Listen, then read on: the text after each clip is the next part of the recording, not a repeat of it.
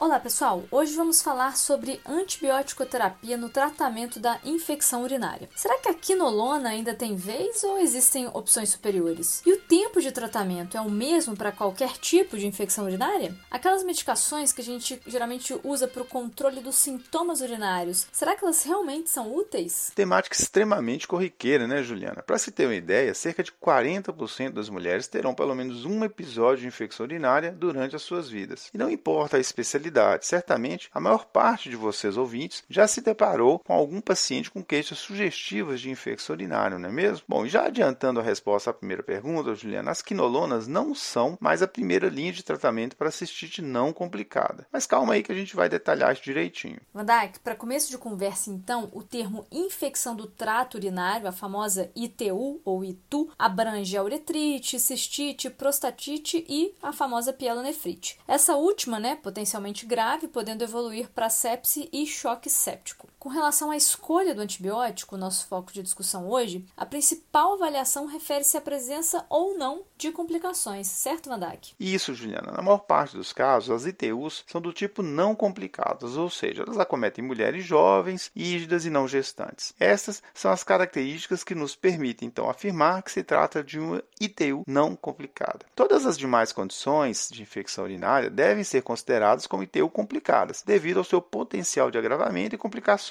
Aí entram, por exemplo, a ITU em homens, incluindo também as prostatites, ou, independentemente do sexo, as pielonefrites, que evoluem para abscesso renal, ou aquelas associadas à nefrolitíase ou alguma obstrução, por exemplo, tumoral, ou ainda ITU com sepse. Isso, Van Dijk. Lembrando que a nossa discussão de hoje abordará as infecções adquiridas fora do ambiente hospitalar e não relacionadas à sondagem vesical. Começando então pelo tipo mais comum de ITU, a cistite não complicada em mulher jovem, previamente ígida e não gestante. Considerando que essa paciente não apresenta infecção de urina recorrente ou também não fez uso de antibiótico recente. E aí, Van Dijk, qual seria o antibiótico de primeira linha para esse perfil de mulher? Juliana, atualmente as opções de primeira linha para tratamento nesses casos são a fosfomicina, usada geralmente em dose única, a nitrofurantoína ou o sulfametoxazol trimetoprim, ou os Bactrim. Quinolonas, como norfloxacino, são consideradas medicações de segunda linha devido ao aumento de resistência das bactérias tipicamente causadoras de TU, como por exemplo a Escherichia coli. Aliás, esta bactéria é responsável por mais de 90% dos casos de TU adquiridas na comunidade. E dentro dessas opções de primeira linha, haveria alguma preferência? Então, a fosfomicina tem a grande vantagem de ser usada em dose única, como a gente já mencionou. Porém, este antibiótico não está disponível no SUS, esse é um problema. Além disso, ela tem um espectro de cobertura um pouco mais amplo contra alguns bacilos gram-negativos multiresistentes, como aqueles produtores de beta-lactamase de espectro estendido, as ESBLs, podendo ser reservada para esses cenários. Já a nitrofurantoína tem a vantagem de estar disponível no SUS, mas a sua posologia não é tão confortável, já que deve ser usada a cada 12 horas e por 5 dias. Quanto ao Bactrim, ele também precisa ser administrado duas vezes ao dia, geralmente por 3 a 5 dias. Nesse sentido, pessoal, a gente pode até expor né, isso à paciente para que ela coloque na balança né, e exponha isso à preferência. Mandar que a gente já pode fazer o tratamento empírico ou precisa solicitar um exame de urina e urocultura? Cistite, mulher jovem, não gestante, sem fatores de risco para resistência antimicrobiana, autoriza o tratamento empírico e dispensa a coleta de exame de urina e urocultura. Aqui uma apresentação clínica característica, como presença de disúria, palaciúria ou dor suprapúbica, sem corrimento vaginal associado, incluindo aí a possibilidade de uretrite, vai ser suficiente para estabelecermos o diagnóstico de cistite. Existe ainda, pessoal, a cistite pós-coito, que caso seja recorrente, ou seja, se houver mais de duas infecções por ano, pode ser prevenida com o uso de profilaxia antibiótica. Os antibióticos mais usados nesse caso são sulfametoxazol trimetoprim 200/40 mg mg em dose única, pós-coito, né? Ou nitrofurantoína, da mesma forma, usada em 50 mg também em dose única. Joia, só fazendo um gancho aqui, Van Dijk, as principais indicações para solicitarmos um exame de urina e urocultura incluem a pielonefrite, aqui mesmo se leve, tá? Persistência dos sintomas, né? As dúvidas diagnósticas, como por exemplo, quando o paciente tiver sintomas mais atípicos, ou mesmo se a sintomatologia for em homens, né? Nos quais a ocorrência de ITU não é tão comum. E claro, nas gestantes. Pessoal, e a definição aqui que de urocultura positiva em mulheres sintomáticas com piúria depende do crescimento de 100 ou mais unidades formadoras de colônia, ok? Só para vocês não confundirem com a bacteriúria assintomática, que nesse caso vai depender de um crescimento superior de bactérias e a gente vai comentar disso ao final. Aproveitando que comentei sobre as gestantes, no caso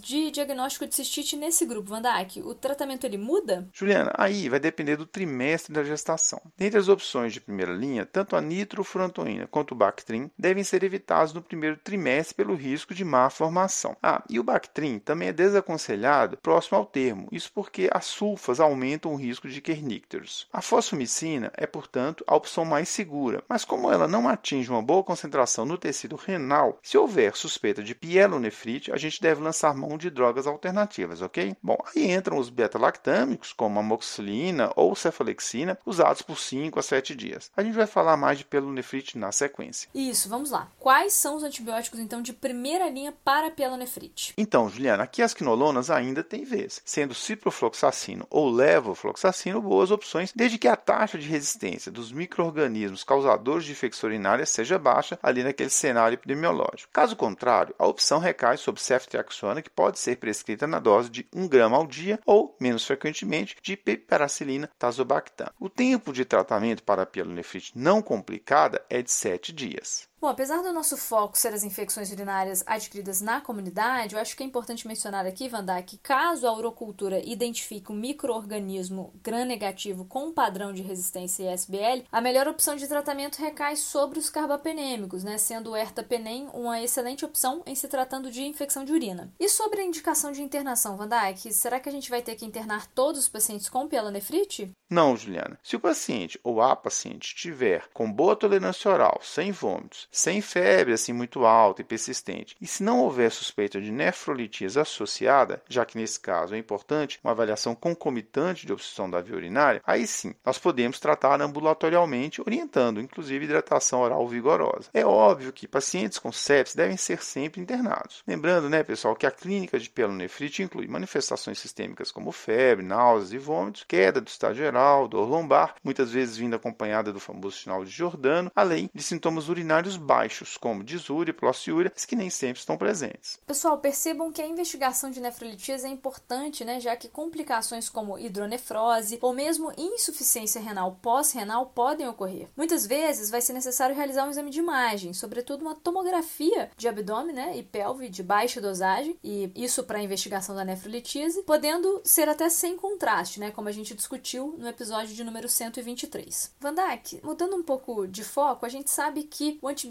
ele vai resolver os sintomas urinários, né? Mas alguns pacientes possuem muitas queixas urinárias, principalmente de sintomas aí irritativos, né? Nesse caso, a fenazopiridina, né, o famoso piridium, ele pode ser útil? Pode sim, Juliana. Nesses casos, utilizamos nos dois primeiros dias e sua indicação é esta, para alívio de sintomas intensos, já que essa medicação possui uma ação anestésica local na via urinária. Só lembrando que esses compostos podem dar à urina um tom alaranjado brilhante e eles estão contraindicados se houver insuficiência renal ou hepática associados, ok? Agora falando um pouco de infecção de urina em homens, Vandak, quais pontos mais relevantes a gente deve considerar? Juliana, a infecção de urina em homens não é tão comum como em mulheres, a gente sabe disso. Nesses casos, a primeira diferenciação é com uretrite, cuja apresentação se relaciona mais com secreção purulenta pela uretra. Ainda que isso depende da etiologia. Por exemplo, nas infecções por clamídia trachomatis, a gente pode não ter esse achado, ao passo que esse tipo de manifestação é mais comum na gonorreia. A presença de desura isolada com história de exposição sexual desprotegida já autoriza o tratamento empírico com azitromicina 1 grama e ceftriaxona 250 miligramas, ambos em dose única. Isso para cobertura dessas duas condições, visto que a distinção clínica entre elas não é acurada e elas podem ocorrer inclusive concomitantemente. Essa é a chamada abordagem sindrômica, né? A suspeita de prostatite, por outro lado, envolve a presença de sintomas urinários irritativos clássicos como disúria, palaciúria e urgência. Mas pode haver também dificuldade miccional por fatores obstrutivos, podendo inclusive ser necessário um cateterismo urinário. Pois é, dor suprapúbica, dor perineal e retal também podem estar presentes, né? além da febre que pode até ser muito elevada. Queda do estado geral com náuseas e vômitos também podem ocorrer. Ou seja, pode ser muito difícil né, fazer a distinção de prostatite com a pielonefrite, né, Van Dijk? Sim, Juliana, muitas vezes é difícil mesmo distinguir, mas ainda assim a literatura considera o diagnóstico de prostatite como essencialmente clínico, sobretudo se ocorrer em homens entre 20 e 40 anos ou após os 70 anos de idade, que são as principais faixas etárias acometidas. Um exame de urina sugestivo de infecção atrelado ao grande gota para nortear o tratamento empírico, seguido aí de uma urocultura, são de grande valia. Mas a dosagem rotineira de PSA não é recomendada porque não é específico de prostatite. E a ultrassonografia da pelve está reservada para casos de suspeita de complicações como abscesso prostático, por exemplo. Pessoal, aproveitando só uma informação adicional, o toque de próstata aqui ele não deve ser feito de maneira rotineira, sobretudo por profissionais que não tenham experiência neste exame, já que a palpação da próstata infectada pode levar a uma bacteremia. Vandak, considerando então que na prostatite os principais germes causadores são também uropatógenos, né, como Escherichia coli, Klebsiella, Proteus, qual então vai ser o tratamento de primeira linha, um antibiótico de primeira linha nesses casos? Juliana, aqui as quinolonas seguem sendo a primeira escolha, muito por conta da boa penetração no tecido prostático, sendo o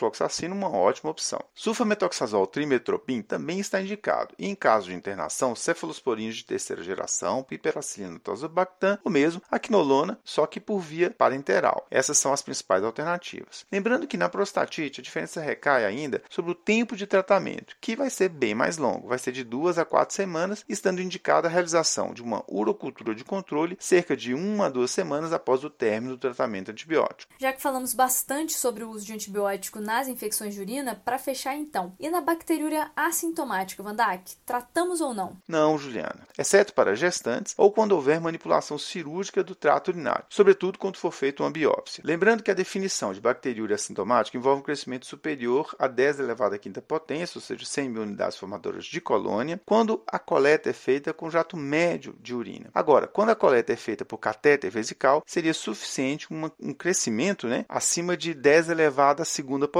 ou seja, de 100 unidades formadoras de colônia apenas. Ou seja, se estamos diante desse resultado, mas o paciente ou a paciente não apresentar nenhum sintoma relacionado, desde que não seja gestante ou não vá ser submetido a algum procedimento urológico, a vida que segue, ou seja, sem tratamento. Para deixar claro, né, pessoal, vida que segue sem antibióticos, né? E por hoje a gente fica por aqui, mas como de costume, vamos fechar com um resumo. As infecções do trato urinário podem ser subdivididas em não complicadas, que incluem a uretrite, cistite e pielonefrite leve em mulheres jovens não gestantes, ou complicadas, englobando as infecções urinárias nos homens, pielonefrite associada à nefrolitíase e sepsis urinária, isso independente do sexo. Cistite em mulher jovem não gestante sem fator de risco para resistência antimicrobiana pode ser tratada empiricamente, sendo a nitrofurantoína, fosfomicina ou mesmo sulfametoxazol trimetoprim as medicações de primeira linha. Caso sejam gestantes, a melhor opção recai sobre os beta-lactâmicos pelo perfil de segurança. Já em pielonefrites ou outras ITUs mais complicadas, as fluoroquinolonas como ciprofloxacino seguem como primeira opção, sobretudo para pacientes ambulatoriais, e as cefalosporinas de terceira geração para pacientes com indicação de internação. Nesses casos, né, é importante a realização da urocultura e, caso seja isolado um microorganismo ISBL, ampliação para o carbapenêmico está indicada. Com roteiro e edição de Vandac Nobre e Juliana Vieira e produção de Bernardo Levindo, este foi mais um Corrida de Leito, o podcast da Cura em Lab. Agradecemos e esperamos tê-lo conosco novamente em breve. Até a próxima semana.